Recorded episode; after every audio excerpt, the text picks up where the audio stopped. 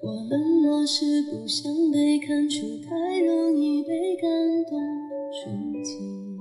这么浩大的世界，这么拥挤的人群，偏偏在这里，我们相遇。我还是相信，星星会说话，石头会开花。我是宝仪，亲爱的听众朋友们，晚上好。别人只一句话就刺痛心里每一根神经。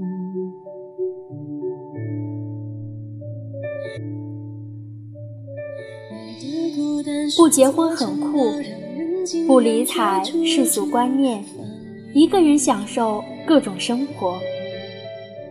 不生小孩很酷，不被传统绑架，把自己的人生。过得舒适，但你知道吗？其实结婚也很酷，和一个确定的人去感受没有经历过的生活，去处理细细碎碎的事情。生孩子也很酷，你选择面对困扰，选择陪一个新生命。度过漫长而短暂的一生，过痛苦而快乐的生活。可人生追求的不应该是酷，而是你发自内心的自我满足，是你可以自由的选择自己的生活方式，而不因被别人指指点点而困扰，是你可以。勇敢的承担所有选择的一切后果，而不后悔和遗憾。有人说，人生追求的永远是自由。当然，我也非常的认可这句话。但是，从你结婚的那天起，家里置办的一切东西都有不灵的那一刻。包括爱情，油烟机会罢工，米饭会吃完，油瓶子倒了没有人扶。生活最爱干的一件事儿就是往你的伤口上撒盐，一边撒，一边还问你甜淡合不合口。日子嘛，当然还是要继续过。而怎么过，却是一门有趣的美学。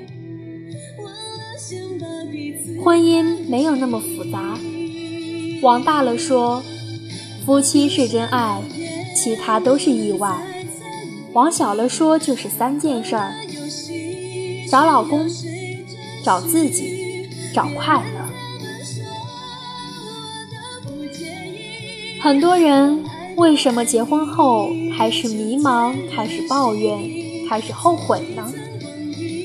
要么自己丢了，要么老公丢了，要么就是快乐丢了，就是这么简单。有心人就找回来，继续过日子；没心人吵一通架，互相撕扯，然后分开，以为爱情不过如此，都会落入俗套。我曾经听朋友讲过一个有趣的事儿，他说，一个女人一辈子至少要嫁六次，才算是享受了一场漂亮的婚姻。六次，对于我来说，我是大大的疑惑和惊讶。他是这样解答的：他说，第一次刚结婚，他需要一个陪他冒险的男朋友。也许此时一无所有，但是未来闪闪发光。第二次，她怀孕，需要一个有责任心的老公，在她对未来生活担心、害怕、拒绝的时候，给她安全感。第三次，孩子出生，她需要一个有耐心的爸爸，能够帮他冲奶粉、换尿不湿，在他困的时候递给他一个枕头或者怀抱。第四次，孩子开始上学，他需要一个工作上的合作伙伴，能够帮他重新建立在职场上的自信。在他职场失意时，安慰他没有关系，能成为他的依靠。第五次，孩子离开他们的生活，他需要一个可以交心的朋友，在他失去心理寄托、失去努力的意义的时候，陪他重新找到方向。第六次就是当他老了，需要一个可靠的伴侣，能够在深夜帮他倒水拿药的那种，能在广场上跳舞帮他放曲的那种，能在他突然想实现最后一个梦想的时候，再陪他疯狂一回的人。这六次，任何一次都可能会毁约，但是。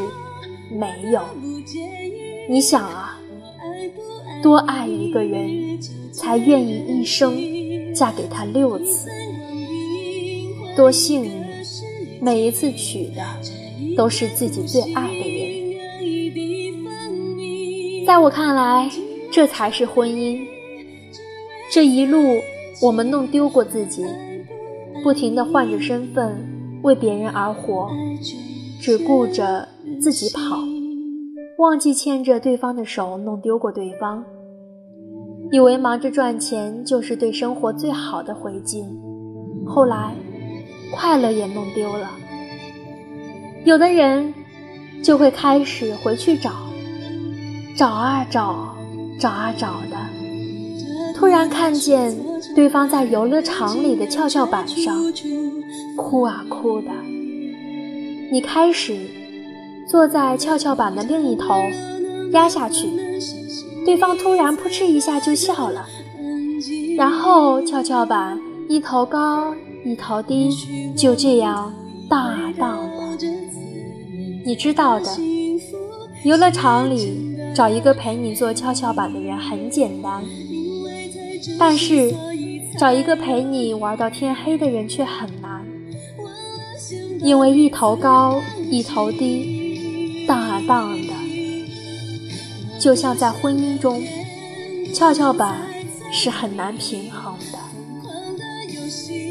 哪里有碰碰车、旋转木马和超级大滑梯好玩呢？起码这些，两个人都是在平行上。